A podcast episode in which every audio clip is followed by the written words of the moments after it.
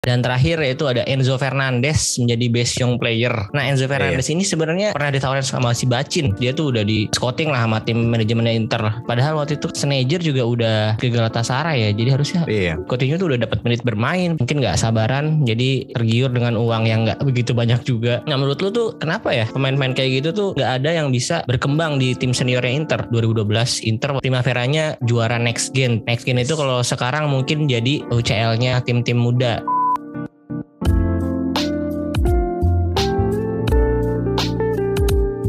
Selamat pagi, siang, sore, dan malam. Kembali lagi di Interisme Podcast, podcast yang bahas berita-berita seputar Inter yang dikutip dari sosial media dan portal-portal berita olahraga. Kali ini gue ngetek tanggal 25 Desember, tepat pada hari Natal. Jadi gue mau ngucapin selamat hari Natal untuk teman-teman yang merayakan dan juga selamat tahun baru karena mungkin episode ini akan diupload ya sekitar seminggu ke depan lah. Semoga liburan kalian menyenangkan dan harapannya tentu kita bisa jadi pribadi yang lebih baik di tahun depan dan pastinya segala target kita dapat terwujud. Amin. Kemudian mungkin beberapa hari setelah podcast ini tayang, akhirnya sebentar lagi kita bisa kembali menonton Inter Milan bertanding di Serie A. Yeay. Jadi teman-teman kalian harus siapin lagi mental kalian, jantung kalian, siap-siap kita senam jantung lagi karena di pertandingan pertama 5 Januari kita langsung ketemu sama Napoli, tim yang lagi on fire nih. Tapi sambil kalian nungguin Inter main lagi, boleh dong dengerin episode-episode dari podcast gue yang sebelumnya juga. Jadi kalian tinggal buka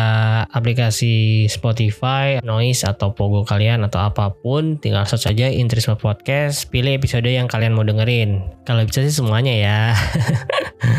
Oke, kali ini gue kembali mengundang seseorang yang sudah sangat sering gue undang ke podcast gue.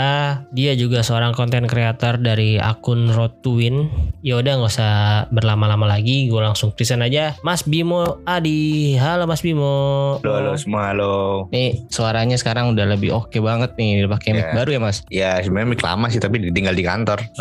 Eh, suara udah jelas banget. Yo yo yo. Nah, sebelum kita membahas Inter, mungkin kita sedikit membahas yang lain dulu nih, Mas. Kemarin kan kita udah selesai ya nonton Piala Dunia, kurang lebih dua minggu yang lalu lah. Menurut lo, Piala Dunia kemarin gimana nih, Mas? Kan kita awalnya sempat pesimis, eh, kita bilang vibe-nya kurang, agak ragu karena negaranya di negara Qatar gitu. Ternyata Iya. menurut gua hasilnya dari grup sampai finalnya tuh nggak mengecewakan gitu. Nah, Menurut lu gimana, Mas? Ini Piala Dunia terbaik gue setelah 2006 sih sebenarnya. Wih, karena apa Kalau masalah sana? 2006 jelas Itali juara kan. Hmm. Ini banyak banget kejutan. Terus last dance-nya bener-bener udah kayak skenario drama aja sih. Emang bener-bener buat antara Ronaldo atau Messi. Ternyata Messi yang jadi aktor di Piala Dunia ini sih. Secara entertain menarik banget sih Piala Dunia kali ini. Bagus Ya, banget. Untungnya finalnya nggak anti klimaks ya. Iya. Kita disuguhkan pertandingan yang luar biasa sampai extra time sampai penalti bahkan. itu seolah-olah pertandingannya itu nggak mau nunjukin yang terbaik yang mana gitu semuanya bagus semua di final itu tinggal hokinya aja nih di mana nih akhirnya hokinya jauh ke Argentina gitu kan Ya. Dan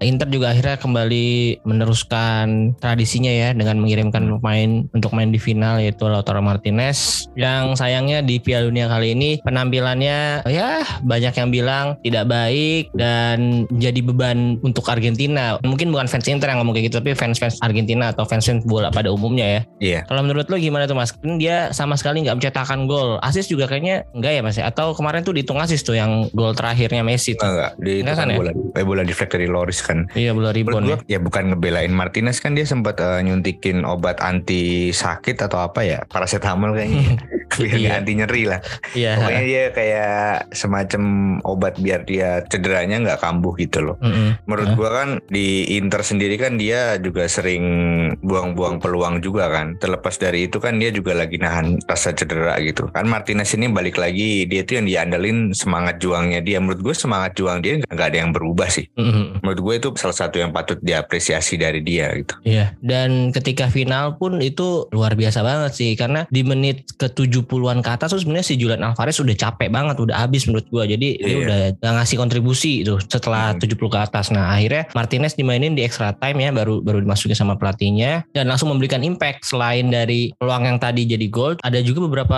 yang lainnya ya. Satu yang kena blok, satu juga Ya kan one on one target kalau gitu yang.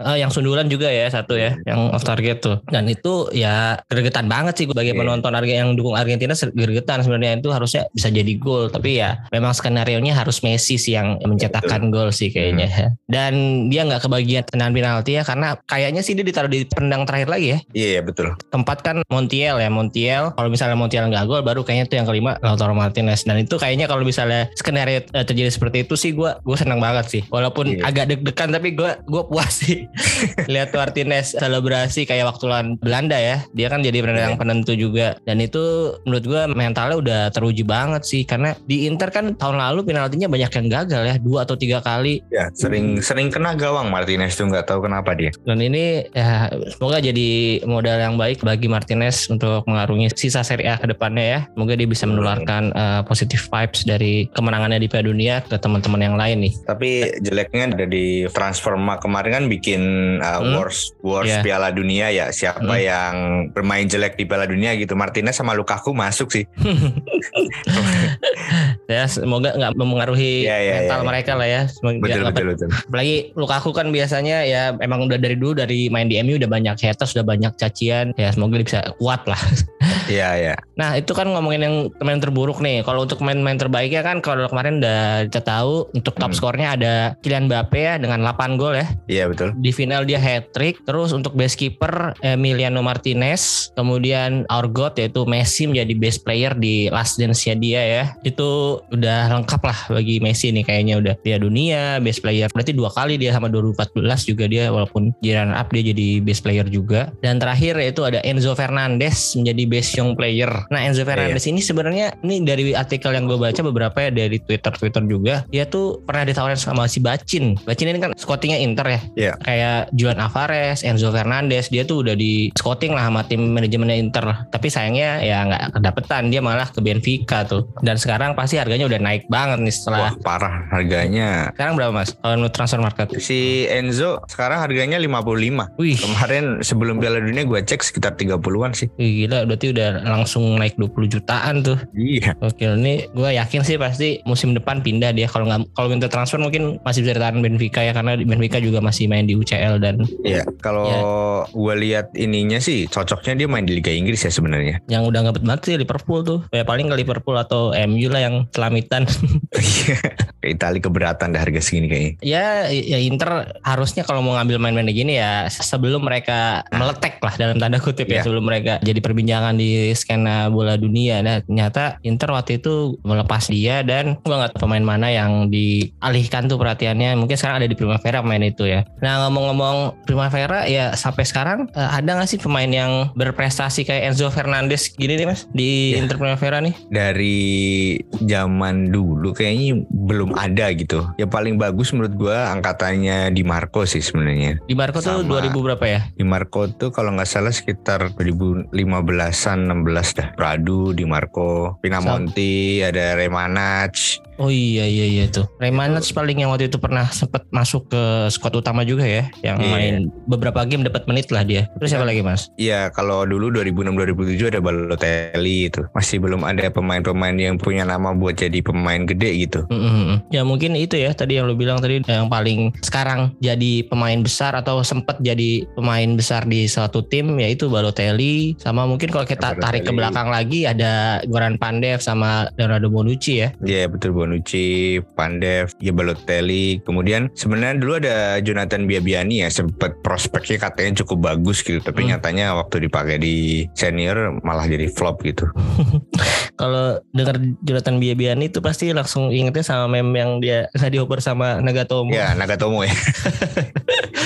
Eh, iya sih. Nah itu notable player lah. Maksudnya nama-nama yang sebenarnya nggak nggak terlalu berprestasi sih. Cuman karena dia sempat main di Inter, jadi kita ingat juga. Cuman kalau yang berprestasi prestasinya di klub lain ada nggak mas? Siapa Jauh ya ini yang kira-kira ya? bener-bener ngasih impact sih ya Zaniolo-nya di Roma ya walaupun Oh iya Zaniolo sih yang terakhir ya. Itu dia walaupun menurut lu Inter rugi nggak melepas dia dengan menggantikannya sama Raja Nainggolan waktu itu? Wah rugi banget sih. Inter tuh sering-sering kayak gitu loh yang ngelepas pemain muda kemudian ganti pemain yang berumur gitu. Menurut gua transfer KCD ini salah satu cukup ini ya. Kemarin tuh agak heboh juga kenapa Mm-mm. yang lepas KCD gitu. Iya iya. Dia itu dilepas kalau nggak salah ya sekitar belasan ya belasan juta euro ya kalau Iya. Chelsea waktu itu. heeh. Dan sampai sekarang dia juga masih main di tim mudanya Iya Chelsea ya, ya. belum Chelsea apa namanya Chelsea reserve-nya masih main Iya, di reserve ya. reserve dia. Tapi sempat dipanggil ke ini nggak tim utama nggak untuk di bench doang gitu sempat nggak di Kayaknya belum dah dia. belum ya. Terus Chelsea belinya buat apa dong kalau gitu ya? Iya. Buat ini Chelsea kan beberapa hari kemarin beli pemain yang prospeknya buat masa depan sih ada namanya Fofana, ada Mm. Beberapa pemain yang apa namanya ya, yang punya prospek ke depan bagus lah kan dari dulu emang suka begitu dia. Iya sih. Yang sekarang dari prospeknya dia main bagus di tim ininya mungkin Mason Mount ya. Dulu kan dia juga dari Iya, muda Mason tuh di akademi Chelsea ya. Betul. Sekarang tuh kemarin dia datengin kunkunya Red Bull Leipzig juga. Iya, si Nkunku itu udah ditransfer, maksudnya udah Udah, udah udah masuk. udah masuk. Oh, walaupun Udah dia masuk. masih cedera ya kemarin kan dia nggak main di Iya, kayak juga cedera. Dunia. Terus kalau misalnya transfer-transfer pemain Inter udah dibeli klub lain juga nggak lupa kalau kita punya Philip Coutinho ya dulu Iya. yang dijual kayaknya murah deh ke Liverpool tuh 8,5 juta seinget gua. Iya. Karena itu lagi BU banget Inter. Gila sih waktu itu masih dipegang sama Marco Branca. Berangka salah. masih masih Nah Branca itu dia. tuh jualnya murah banget dan padahal waktu itu kan Sneijder juga udah dilepas ke Galatasaray ya jadi harusnya Iya. itu si Philip Coutinho tuh udah dapat menit bermain padahal cuman ya mungkin nggak sabaran jadi tergiur dengan uang yang nggak begitu banyak juga sayang Betul. banget sih itu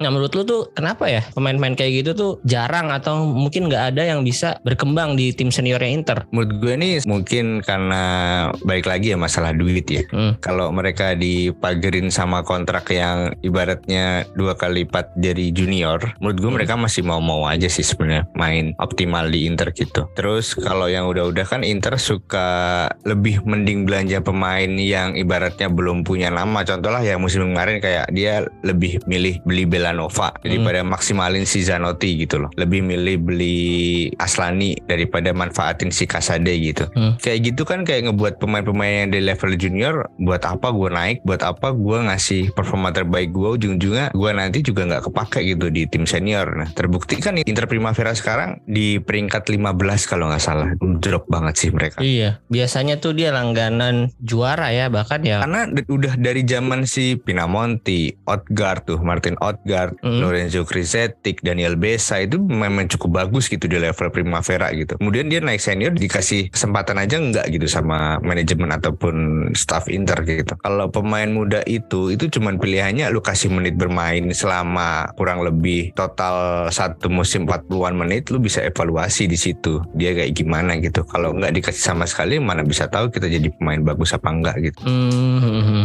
iya sih. Ini kalau kita lihat dari list-list juara in Primavera Serie A ya. Kalau tahun lalu kan Inter juara tuh zamannya Kasade, terus selain Iya. Kasade Zade Zanotti, terus ada Fontana Rosa juga. Tanah Rosa juga prospek juga sih itu sebenarnya. Heeh. Terus tahun sebelumnya ada Empoli, itu kayaknya si Aslani ya, zaman Aslani yang main di Empoli. Hmm, terus sebelumnya Atalanta dua kali, terus sebelum Atal ya, 2007 2016 Inter Milan dua kali juga tuh. Jadi ini udah termasuk langganan juara sih sebenarnya Inter Milan ini Iya. dalam 10 tahun terakhir aja bisa 4 atau lima kali nih kalau nggak salah. Kan gue ngamatin juga Italia Serie A gimana ya. Perbedaan kita dengan Juventus adalah ngebuat pemain-pemain Primavera ini nggak terlalu lama di tim Hmm. Primavera gitu. Contoh Juventus sekarang kan ada siapa Nicolo Fagioli, Lupa ada. Miretti juga kan Eh, Juventus. Miretti, heeh. Ada satu lagi tuh yang dari keturunan Ghana tuh. lupa lupa kurang inget gua. Oh ini Hmm. Samuel Iling Junior namanya. Oh iya Eling, Mereka kan. Hmm. nggak terlalu lama di Primavera, lu dinaikin gitu di senior. Itu ngebuat pemain walaupun bagus di Primavera ketika main di senior, lu, lu tuh masih belum apa-apa gitu loh di tim senior sehingga ngemacu mereka buat nggak cepet jadi star syndrome gitu loh. Hmm, iya sih. Iya, jadi kalau dia dimain sama tim-tim senior sama senior-senior itu pasti dia akan lebih terpacu juga ya. Kalau Ya. mainnya di circle-circle situ-situ aja ya mungkin dia ya udahlah gue segini udah udah cukup Iya. oke gitu jadinya. Gue udah Nggak bisa menang banyak buat apa gue lagi gitu. kan. Hmm, Contoh lah ketika next gen juara tuh Marco Benassi, Daniel Besa itu kan pemain-pemain yang menjanjikan lah Marco Livaja, Longo. Ternyata mereka udah cukup puas di Primavera sehingga waktu naik di senior mereka nggak bisa nampilin permainan terbaik mereka gitu. Mm-mm. Oke nih tadi lu udah menyinggung soal next gen ya 2012 Inter waktu itu kan Primaveranya juara next gen tuh next gen itu kalau sekarang mungkin jadi UCL-nya tim-tim muda tim-tim muda yang lagi bermain di UCL juga Betul. Nah itu dulu sih skuadnya gue cukup ngikutin ya musim itu tuh gue cukup ngikutin karena pelatihnya juga si Stramaccioni gue cukup suka juga sama dia. Ini kalau gue lihat dari artikel dan beberapa sumber lainnya nih pemain-pemain yang dulu main di angkatan itu nih kipernya itu tuh ada Rafael Di Genaro. Di Genaro ini sekarang mainnya di mana mas? Di seri C dia. Di mana? Di Pescara apa Di masih di Pescara AS apa udah pindah ya? AS Gubbio namanya. Wih, nggak kenal tuh, nggak pernah denger juga tuh. Nah sayang banget ya. Padahal waktu itu juga pernah main di selain jadi cadangan eh, kiper ketiga juga pernah dipinjemin juga kan ke klub-klub Iya, Serie iya. A atau Serie B ya kalau salah. Pernah di Citadella sih seingat gue. Citadella sama Pescara sih kalau nggak salah ya. Mm-mm. Spezia juga pernah. Mm-mm. Dan terus Ibrahim Mbaye, Ibrahim Mbaye ini cukup seringnya di Serie A ya sama Bolonya kalau nggak salah kan. Ya, dia sekarang di CFR Cluj. Oh di Cluj, ya ya, ya pokoknya dia cukup banyak ya menit playnya di Iya. bolonya dia juga awalnya jadi back sayap terus eh, Iya. kadang-kadang juga main back tengah juga. Iya, versatile dia bisa main di banyak posisi di lini belakang gitu ya. Nah iya nih sebenarnya pemain ini tuh salah satu yang menurut gue cukup oke karena waktu itu pernah juga main di Liga Eropa ya sempat dikasih menit bermain juga dan ya sebenarnya potensial sih Iya. kan ya mungkin kurang ya maksudnya bagi Inter ya pemain itu belum matang sih kayaknya memang waktu itu. Ya, Gak sabaran sabar- juga nggak sih. sabaran aja sih Mm-mm. dari pihaknya Inter juga gitu. Terus selanjutnya ada Simone Pecorini nah kalau yang ini gue agak samar-samar nih ingatan gue nih gue agak lupa Simone Pecorini Dia main di mhm. Serie C juga sekarang dia di Terus ada Lukas Spenholver Spenholver nih orang Denmark kalau nggak salah eh Austria orang Austria dia. oh Austria Austria sorry ya Austria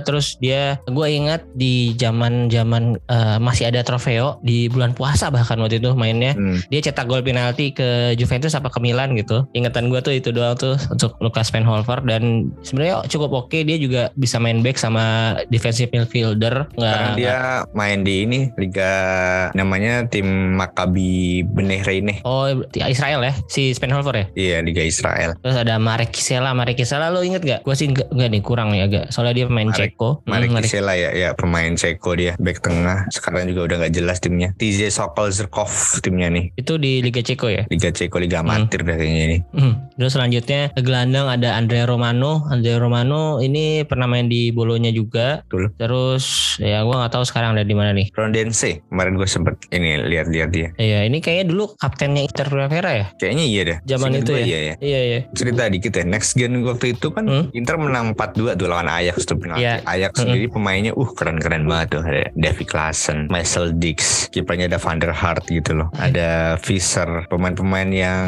sampai umur 28-an tuh masih bisa digunain gitu. Iya, dan bahkan tadi Klasen kemarin main di Piala Dunia juga masih main dia. Yang ngegolin kan Samuel Longo waktu itu. Iya, itu gue dulu download videonya tuh. Apa gue dari YouTube Gue gue nonton download. ulang sih kemarin. nonton ulang. Nonton ulang tuh. Iya iya. Terus setelah itu ada Lorenzo Krisetic. Lorenzo Krisetic nih sekarang main di Regina. Kemarin main tuh waktu Inter lawan uh, Regina di friendly match. Dan gue juga kaget ternyata dia masih main di ya di Serie B gitu. Jadi lumayan Iya. lah. Dulu juga sempat di aduh di Serie A-nya tuh di, Di mana ya? Cagliari kalau nggak salah. Cagliari Iya. banyak tim juga sih dia. Mm, mm, mm, mm. Dia main di Bologna, Benevento, Pressione, Iya. Croton juga dia mainnya. Mhm. Nah selain si Kresetek nih satu lagi di gelandangnya ada Alfred Duncan yang menurut gue juga cukup langganan main di Serie A Nah, ya. ini masih masih di top tier list sih dia kalau di Iya, Serie A ya. gue sih di Serie A masih oke dan kalau Inter masih mau ngambil dia sih gue cukup setuju ya Hmm. karena dia di Karena dia nggak ada gelandang petarung juga kan kayak Mm-mm, dan gini kan. Mm-mm, ini secara fisikal bagus dan visi bermainnya juga oke. Kalau kalau gue lihat cara bermain dia di Fiorentina ya, dia kan juga Iya. cukup sering jadi utama ya. Bahkan kayaknya sih starter tahun lalu musim lalu starter mulu bahkan. Sering-sering starter dia. Mhm. Terus selanjutnya ada biasa yang tadi lu sebut dia sempat ke Hellas Verona, terus sekarang di mana ya? Si Besa. Brazil ya nih kalau. Bisa main di ini Al Ittihad Oh di Arab justru di ya. Arab dia main. Mm, dia biasa juga di Hellas Verona Sempat jadi kapten juga deh kayaknya. Maksudnya ya wakil kapten atau kapten gitu. Pokoknya dia Iya. jadi pemain salah satu pemain pentingnya Las Verona. Nah, Dia mau nyari duit buat Iya bangun kos-kosan kali di Itali sana di iya nih kayaknya ya pemain-pemain yang udah nggak terlalu oke karirnya gitu ya. Maksudnya stuck di Iya. situ aja mungkin Stuck. lebih memilih ke liga-liga Arab atau Cina dulu ya. Dulu kan Iya, liga Cina juga iya, gajinya kayak gede ya. Kayak apa, Paulinho, Hulk gitu kan juga ada. Iya sekarang yang yang penting mah cuannya aja kali ya. Iya, iya. Kalau udah nggak ada harapan main di Piala Dunia atau di Liga Champion mungkin ya udahlah. Yang penting duit aja sekarang. Terus selanjutnya ada Samuel Longo nih pemain yang sangat menjadi andalan Inter kalau di preseason. Terakhir tuh musim lalu musim musim musim ini sebenarnya masih ada waktu itu. Cuman eh, nggak sempet main juga di preseason udah udah keburu pindah lagi. Nggak tahu udah permanen Eh. apa masih pinjem-pinjemin doang nih. Kalau setahu sekarang di mana? Liga 2 Belanda dia sekarang sama Longo. Liga 2 Belanda, tapi dia dapat menit bermain nggak tuh? Gue cek dulu menit bermainnya dia. Wow dapat ya 100% dia starting eleven. Oh iya, tapi tier kedua ya, apa ketiga bahkan. Eh, tier kedua Namanya ini ya FC Dordrecht. Dordeh. Iya, dia sekarang udah 30 tahun. Terakhir dia main kompetitif di tier 1 gitu di liga mana? Terakhir dia di La Coruña juga pernah dia tahun 2020 seingat gue ya. Iya, iya. Situ Corona gue itu. udah nggak ngikutin dia lagi. Iya, Gua- pokoknya itu dia dipinjemin setahun-setahun doang ke tim-tim Hmm. kayak gitu ya. Kebanyakan di Spanyol tadi di Deportivo La Coruña, terus ada Huesca, Tenerife, Girona tuh. Waktu itu dia 2013 ke Spanyol bareng si Coutinho kalau nggak salah. Ya, tapi karirnya sampai saat ini gitu-gitu aja. Beda dengan satu main yang akan gue sebutin ini yaitu Marco Livaja. Ini Marco idola gue Livaja. dulu nih. Iya, gue sempet dulu naruh harapan bener-bener nih ke pemain ini nih. sama sama. Ini dulu kalau di Inter mainnya nomor 88 seinget gua. Sempet dapat menit bermain juga di Europa League sama Serie A walaupun nggak banyak dan ya seingat gua itu dia pernah duh di depan gawang tapi nggak gol tuh Marco Livaja waktu itu. Lawan apa Iya. gue lupa. Lupa lupa inget juga tuh lama banget itu. Hmm, tapi dia pernah cetak gol juga sih untuk Inter tapi Mm-mm. Gue nggak tahu di Europa League deh kayaknya tapi itu bukan di Serie A. Dan karirnya juga cukup roller coaster ya si Livaja. Hmm. Dia awal karirnya di Primavera Inter terus berlalang buana ke tim- timnya andalan Inter untuk preseason yaitu Lugano terus ke Lugano. Sena sempat ke Atalanta juga ternyata Iya, iya, cetak gol ke. Atalanta. Eh, Kemudian Mm-mm. akhirnya bebas transfer ke Las Palmas kan katanya dia udah Las Palmas tuh Spanyol ya? Spanyol Las Palmas. Kevin Prince Boateng sempat main di situ juga. Timnya Pedri. Oh sebelum Main. itu ya. Jadi berarti ini Las Palmas tuh di La Liga 2 ya? Waktu itu kayaknya masih di Liga 2 tuh tahun ini. Mhm. Sekarang di Liga 2 juga sih. dan akhirnya dia menemukan ininya tuh menemukan kegarangannya sebelum dia pindah ke Hajuk dia di Athena dulu tuh. Dia sempat oke Ya. juga di Ajax Athena baru akhirnya dipanggil atau balik pulang kampung ke Hajuk Split. Ya di Hajuk sayangnya dia juga nggak terlalu start starter sih kalau gue lihat ini. Cuma dapat 43% dari starting eleven doang dia. nah di Hajuk Split ini dia kalau dari jumlah golnya sih cukup banyak ya. 45 gol dari 65 pertandingan. Cukup oke lah apa perbandingannya ya. Terus sampai kemarin akhirnya di 2022 dia bermain untuk timnas Kroasia dan berhasil kaget mendapatkan juga sih ketika dia dipanggil daftar namanya lah di Faja ini. Iya karena mungkin ya sekarang Kroasia strikernya siapa lagi ya Dulu ada Mandzukic, Ivica Olic Dan sekarang ya, ya si Kramaric pun menurut gue bukan yang Top Oh. gitu ya. eh, eh, top Tidak. tier untuk jadi eh, tim yang menyeramkan di Piala Dunia gitu Iya ya, Baik. kalau nyinggung Kroasia dikit sih emang generasinya ntar ya. Hmm. Ini agak susah juga sih kalau ngomongin di sektor Penyerang ini ya? Depan ya. Mm, mm, mm, Karena menurut gue sejauh ini yang bermain cukup bagus cuman si Petkovic doang sih yang menjanjikan lah mm, mm. untuk prospek ke depannya gitu. Selebihnya yang lain gue rasa aduh agak kurang di lini tengah pun ditinggal Modric gue rasa belum ada yang selevel sama Modric gitu sampai Iya. sekarang. Kalau di lini belakang jauh bagus banget gitu. Iya, ya mungkin kalau kemarin si Kroasia punya striker yang oke ya, itu bisa sih final lagi kayaknya ya harusnya ya. Harusnya bisa berhubung Kroasia bener-bener sampai depan tuh udah nggak bisa ngapa-ngapain agak Mm-mm. susah juga sih itu. Iya, andalannya untuk ini depan justru malah si Perisic gitu loh, yang Iya, sebenarnya Perisic. dia dari pemain winger bukan striker nomor Iya 9. agak Hmm. susah juga sih Agak lemah juga kan sisi kirinya Kroasia itu Karena Perisic dituntut buat terlalu masuk ke dalam gitu Sehingga flanknya itu si Sosa loh nggak salah di sebelah Iya, kiri itu apa eh, Juranovic Sosa. Juranovic apa Sosa ya? Juranovic nggak Juranovic kanan, Sosa kiri. Oh Sosa kiri ya Mm-mm. Sosa agak harus naik turun itu kan bisa jadi manfaatin oleh lawan gitu loh Mhm. Kebetulan Argentina kan serangnya sisi kiri bolong banget tuh Iya Iya. Dan Marco Livaja ini ya seperti apa ya kayak roller coaster sih perjalanan karirnya ya. Dan akhirnya terbayar uh, lunas di tahun 2022 Iya. setelah karena- dia jadi third place ya. Itu kayaknya dia waktu jadi pemain Inter terus jarang dapat bermain tuh dia nggak kepikiran bakal main di World Cup dan sekarang akhirnya dia bisa main di World Cup setelah balik lagi ke kampung halamannya gitu. Iya, balik lagi ke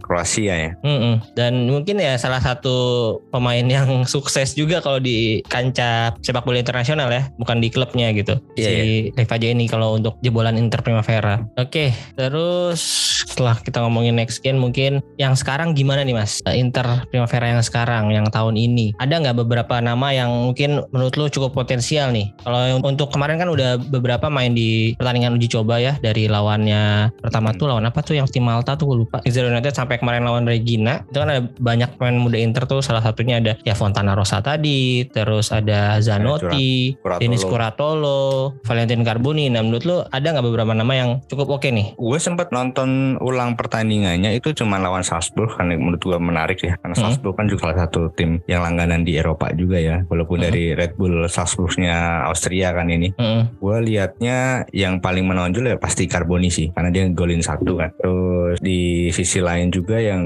menurut gue permainannya udah mulai nyetel sama tim senior sebenarnya sih ya Fontana Rosa yang lain Hmm. masih kayak agak canggung-canggung buat passing atau sedikit ngedrive gitu mereka agak masih terlalu textbook lah. Pemain-pemain yang junior yang lain belum bisa improve gitu loh belum bisa kayak Carboni. Tapi ada satu lagi pemain namanya siapa? Kuratolo ya? Sebelah kiri Iya. ya kalau nggak salah dia. Denis Curatolo, heeh. dia bagus loh ternyata. Gue Iya. nggak nggak expect dia bakal pemain bisa sebagus itu gitu loh. Iya dia dia posturnya juga oke sih menurut gue dia cukup tinggi gede gondrong gitu kan kemarin. Ya walaupun menit bermainnya belum cukup banyak sih. Cuman ada beberapa peluang sih yang dia punya kemarin. Sayangnya belum jadi gol tapi ya dia kalau nggak salah kemarin tuh sempat beberapa kali mencoba ngebuka ruang sendiri gitu. Menurut gue nih secara mental ya pemain-pemain kayak gitu tuh patut diasah lagi sih. Kalau yang gue lihat kayak Alexander Stankovic itu beberapa kali juga hmm, kelihatan mau lakuin overlapping eh, fullback fullback modern lah. Dia nggak terpaku sama cara mainnya seniornya gitu loh. Hmm. Kalau di. Marco kan cenderung jarang overlapping ya kalau gue lihat-lihat ya. Dia lebih sering crossing jarang cut inside masuk gitu loh. Mhm. Si Alexander Stankovic nih posisinya apa mas? kalau gue seingatnya malah dia kiper itu kan kalau nggak salah ada Oh enggak nih si Alexander Stankovic tuh gelandang. eh, gelandang kiri kan tapi kan kayaknya Hmm. Philip kiper tuh yang Philip kemarin. Ya Philip kiper kan. Tapi kemarin lawan Regina dia sempat gantiin si Di Marco, kemudian mainin posisinya Di Marco deh saya ingat gue ya. Oh iya iya iya. Dia ini ya ketika kemarin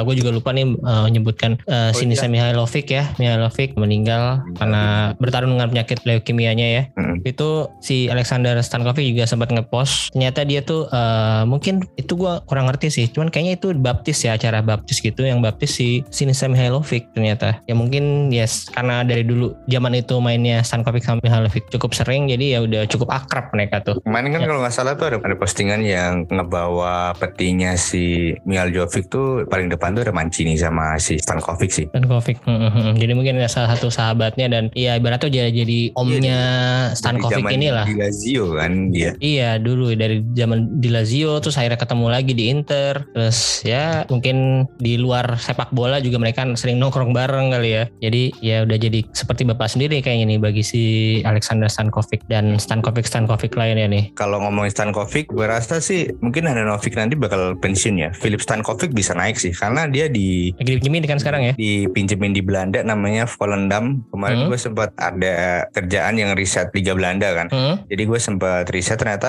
dia main di Volendam dan dia main full starting Oh, iya. 11 dari Oh oke nih Menurut berarti gua- cukup oke Heeh. udah dipercaya gitu loh di Volendam gitu untuk jadi starting 11 menurut gue Inter kalau sampai ngelepas pemain-pemain yang punya potensial kayak gini gitu agak sayang Mhm. juga sih Tapi Volendam ini di divisi 1 apa divisi 2 ya mas? di divisi satu dia Oh area divisi ya? ya walaupun lagi di posisi terakhir ya tapi Oh iya iya nih gue cek ternyata dia udah kebobolan 39 9 kali dan clean sheet baru satu kali doang Iya, dari 14 pertandingan. bukan dari segi kebobolannya atau Hmm. gimana dari mentalitas dia udah dipercaya berarti ada ada yang menarik gitu loh dari pemain ini gitu loh. Ya. dengan usianya masih muda banget kan Philip Stankovic ini. Iya 20 tahun. Bisa dan jadi cadangannya cadangannya Onana dimainin di Copa. Inter tuh kurang kayak gitu gitu loh. Iya. Kurang berani buat mainin pemain-pemain muda gitu loh. Sehingga gue kemarin mungkin di Juventus sendiri agak nggak ada pilihan lain ya kan selain mainin Fagioli, Miretti atau si Iling Hmm, nah Inter tuh belum sampai dengan keadaan terdesak kayak gitu. Iya sih. Iya iya. Harus menurut gue nggak usah nunggu sampai keadaan kayak gitu. Berani buat mainin pemain-pemain yang punya potensi gitu loh. Ketika sekuat utamanya tidak perform. Iya setuju setuju. Dan itu sebenarnya gue kaget tuh ketika lawan Roma walaupun kalah ya. Waktu itu si Carboni. Carboni dimasukin. Nah itu harusnya bisa lanjut ternyata tapi di situ doang. Pertandingan selanjutnya justru yang ketika udah menang malah nggak dimainin. Padahal gue Iya. gue tuh ngarepnya ya udahlah kalau misalnya udah dalam keadaan nyaman gitu leading nyaman udah masukin aja tuh beberapa pemain muda satu atau dua gitu Inter ini kan 352 ya kalau main Hmm. kalau Carboni itu lebih cocok ke 343 sih kalau gue lihat dari Iya, dia jadi- mainnya dia ya dia lebih di winger ya sebenarnya dia lebih ke Iya, winger ya dia lebih stylish, Mm-mm. kemudian dia berani-berani nusuk gitu loh. Menurut gua Hmm. kalau dia mau belajar sedikit posisi yang ditempatin Lautaro, dia bisa ganti-gantian juga sih daripada Joaquin Korea yang nggak terlalu konsisten ya mainnya ya. Iya iya setuju setuju Carboni sih salah satu yang menarik dan semoga nasibnya nggak sama kayak si Kasade ya yang buru-buru dilepas. Iya. Harusnya sih musim depan masih bertahankan dan dapat menit bermain yang lebih banyak nih. Nah ini kemarin sempat ada kabar si Stefan De Vrij buat diperpanjang kontrak ya kalau nggak salah. Mm-mm. Menurut gue sih nggak usah sih. Mendingan naikin si Fontana Rosa ya. Fantara Rosa sekarang udah naik kan. Mm-mm, dikasih Ya, menit bermain banyak Ya, gitu ya. Dikasih menit bermain lebih banyak lagi gitu loh. Mm. Mungkin kan si Fontana Rosa ini kalau gue lihat dari beberapa pertandingan kemarin kan ditempatinnya di posisi Bastoni di back kiri ya maksudnya back tengah yang sebelah kiri gitu. Iya. karena dia kidal juga. Ya mungkin bisa dicoba dan nanti Bastoni yang di tengah gantiin De Vrij Fontana Rosa yang di kiri gitu. Karena kalau gue sih cukup sering main ini ya FIFA FIFA di game. Nah gue kalau main karir mode pasti pakai Inter dan ya gue mainnya kayak gitu tuh. Si Bastoninya gue jadi di tengah Fontana Rosa kadang-kadang gue mainin starter di posisinya Bastoni. Dari Empoli nih ternyata di siapa? Si Fontana Rosa. Oh ya dari Empoli terus baru main di Primavera Inter. Ya. Nah, Empoli juga ya cukup oke sih emang pemain mudanya. Salah satunya ya Aslani itu yang dua tahun sebelumnya juara sama Empoli. Ya tapi kalau masalah scouting pemain masih belum bisa ngalahin Udinese sih. Siapa aja tuh Indonesia yang Indonesia kan lu banyak banget pemain yang mentas jadi pemain luar biasa kan sekarang. Ya dulu lah paling gampang Alexis Sanchez. Mm-mm. Sekarang ada Rodrigo De Paul, kemudian ada Bruno Fernandes. Oh iya. Gitu loh pemain-pemain yang punya prospek ke depannya itu gue nggak ngerti sih gimana seorang scouting itu bisa lihat pemain ini itu bener-bener punya prospek masa depan gitu. loh. Ya ya. Jadi menurut lo untuk selama ini yang terbaik di Serie A di Indonesia ini untuk dalam mencari Ya masih Udinese sih gue gue pribadi ya nilainya ya. Hmm, ya ya. Ya banyak sih sebenarnya ya selain Indonesia yang ini kayak Atalanta juga cukup oke. Ya, ya oke lah Atalanta tapi Hmm. belum masih belum bisa nemu pemain yang punya nilai tinggi gitu kayak di Indonesia gitu. Oke, setuju setuju. Bahkan kan kalau ingat ya ada Zico, Zico pemain Brazil dulu kan Oh iya, itu dulu di Ya. Indonesia. dia dari Flamengo kemudian dia pindah ke Udinese kemudian balik lagi ke Flamengo walaupun Oh, di- tapi dia nggak sempat main di senior ya? Apa sempat waktu itu? main di senior di Udinese Oh iya iya. Banyak Oh sih. iya jadi dia dulu udah cukup sering menetaskan Betul. nama besar ya. Iya udah karena Udinese sendiri ibaratnya kalau bahasa di sini kan belusukan ya belusukannya dia itu benar-benar udah sampai mancanegara dan bagus banget sih. Gue Iya, nggak tahu iya. tim lain ngakuin apa yang mungkin tim lain mulai ikut ikutan sih karena itu kan bisa ningkatin value di tim juga bisa nguntungin kalau pemain itu bagus bisa dijual mahal juga kan. Iya betul betul. Itu ya yang mungkin Inter baru sampai tahap situ doang sih baru tahap nyari pemain muda oke tapi untuk dijual bukan untuk dipakai sendiri untuk timnya ya Nah, sampai itu saat ini. ya kita belum nemu lagi Zanetti yang lain sih sebenarnya. Iya iya. Ya itu mungkin si Zanotti sih.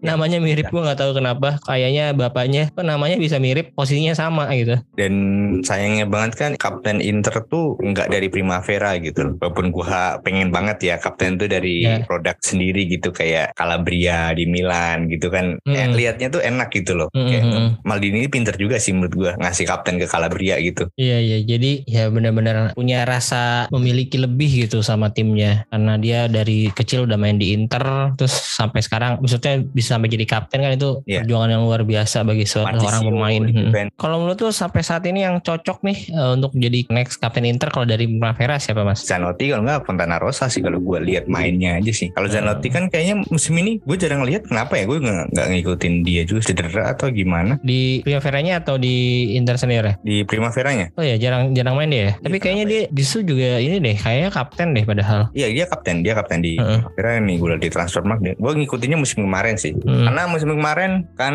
pertandingan Primavera disiarin di Mola tuh gue lihat. Mm-mm, mm. Gue iseng aja tuh waktu itu waktu Inter masih saingan sama Roma tuh sebelum ke partai ternyata ada partai finalnya kan. Iya dia ada jadi empat teratas tuh di playoffin gitu ya. Iya, jadi beberapa pertandingan sebelum itu 10 pertandingan apa itu gue nonton Kasade. Wah ini gelandang keren banget mainnya visinya. Gue kayak ngelihat Gagliardini tapi punya speed dan punya visi bermain jelas gitu loh. Posturnya Mhm. mirip-mirip Gaglia kan si Kasade ini tinggi gitu. Eh. Tapi passingnya tuh keren-keren banget ini untuk ukuran junior ya. Mhm. Terus Zanotti ini kaget juga pemain Itali bisa mainin inverted wingback kayak Zinchenko-nya Arsenal cukup bagus gitu dia untuk di tengah kadang biarin sayapnya naik sampai depan gitu. Back Oh sayap dia dia tuh lebih sering main di kiri. Eh, di kanan di Oh, sana. kanan. Oh dia drafty ya? Gue nggak nggak nih. Gue kira kanan dia. Dia kalau beberapa pertandingan yang gue lihat emang dia back kanan tapi Hmm. kalau back kirinya nggak perform back kirinya diganti back kanan si Zanotti dipindahin ke kiri gitu sih. Oh iya iya. Beberapa pertandingan di seri. Waktu itu kan cepat dapat menit main juga dan itu emang kelihatan punya potensi gitu. Jadi dia visinya ada gitu nggak cuman kayak kalau sejauh ini ya kalau gue lihat kayak Belanova, Belanova tuh ya cuman mengandalkan fisik dan kecepatannya doang gitu. Iya, Visinya masih, masih belum belum ada.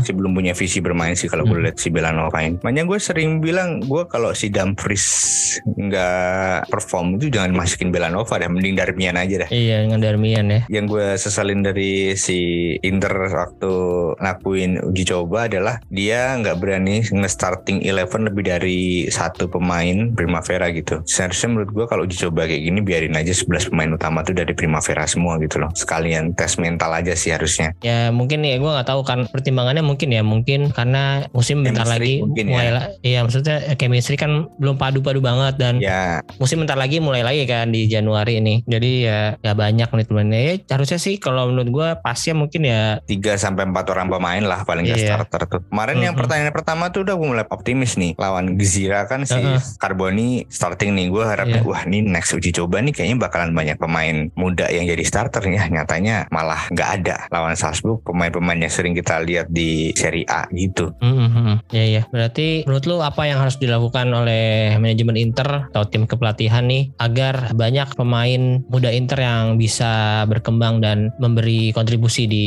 tim utama? Nah, menurut gua tuh Inter musim depan ya, musim Hmm. depan atau musim ini harus berani ngelepas salah satu trofi dari yang mereka ikutin semua gitu. Misal di Copa mereka Hmm. udah bener-bener kayak pakai pemain-pemain muda gitu loh. Hmm, oh iya, iya. Ya. berarti udahlah maksudnya nggak usah ngincer menang Hmm. di Copa Karena- gitu ya. Ibaratnya cuma mainin aja main-main muda Ya, gitu karena ya. dengan keadaan ekonomi kayak gini gitu loh, kita harus bener-bener pinter-pinter ngelola pemain gitu loh. Jangan langsung beli pemain dari luar gitu, manfaatin pemain yang ada aja gitu loh. Kecuali kita keadaannya kayak Manchester City gitu loh. Kalau sampai kita ngelepas tiga trofi ya sayang banget gitu. Setuju setuju sih. Ya, ya menurut gua kan ya mungkin ya mungkin sebelum sebelum ini trofi Copa penting ya karena uh, untuk jadi inilah ya prestasinya dari eranya Steven Zhang gitu untuk melengkapi Ya. trofi-trofi kan udah Serie A, udah Copa, Super Copa. Ya. Nah mungkin kan udah dapat semua nih ya udah mungkin yang si Kopanya direlain aja dalam tanda Menurut kutip gua untuk kayak- memainkan main muda gitu ya. Walaupun impact si Mkhitaryan itu bagus ya menurut gua kan nyesel juga sih kenapa dia ngontrak Mkhitaryan lepas Kasade gitu. Iya. heeh. Itu gua wah ini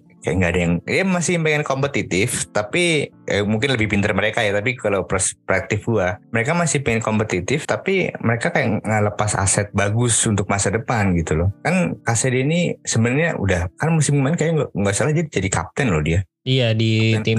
Primavera ya. Ya menurut gue sih iya kadang-kadang kalau nggak Kasade Zanotti makanya gue lihat tuh. Iya. Di musim kemarin. mm. harusnya dia daripada ngontrak si Mkhitaryan ngebeli Aslani eh Aslani mungkin oke lah dengan harga yang cukup murah gitu loh Hmm. kalau Mkhitaryan kan dengan umur kayak gitu dia bisa berkontribusi berapa tahun lagi buat Inter gitu Iya. heeh. harusnya naikin Kasade gitu menurut gue begitu. Nah daripada Belanova mending ya Zanotti sih menurut gue dinaikin karena ternyata mereka berdua gak jauh beda gitu cara mainnya. Iya iya setuju setuju. Ya mungkin ya manajemen Inter yang saat ini hanya memikirkan untuk yang sekarang doang gitu. Dia jangka Eh, pendek sih. Jangka pendek. I- Mereka lupa jangka panjang gitu loh. Iya, karena mungkin si Steven Zhang ini ingin membangun hegemoni yang nggak panjang gitu gitu yang di sini doang. Dia mungkin nggak niat untuk menjadi uh, pemilik Inter dalam jangka 10 tahun atau 15 tahun kayak Morati. Uh, dia cuma ya masalah bisnis dan ya masalah bisnis sih ini. Mm -mm. Jadi ya mungkin ya yang penting gue untung lah dari Inter. Gue udah beli Inter segini yang penting gue ntar jualnya untung. Dia udah mikirnya sampai kayak gitu gitu. Mm -mm. Mulai ke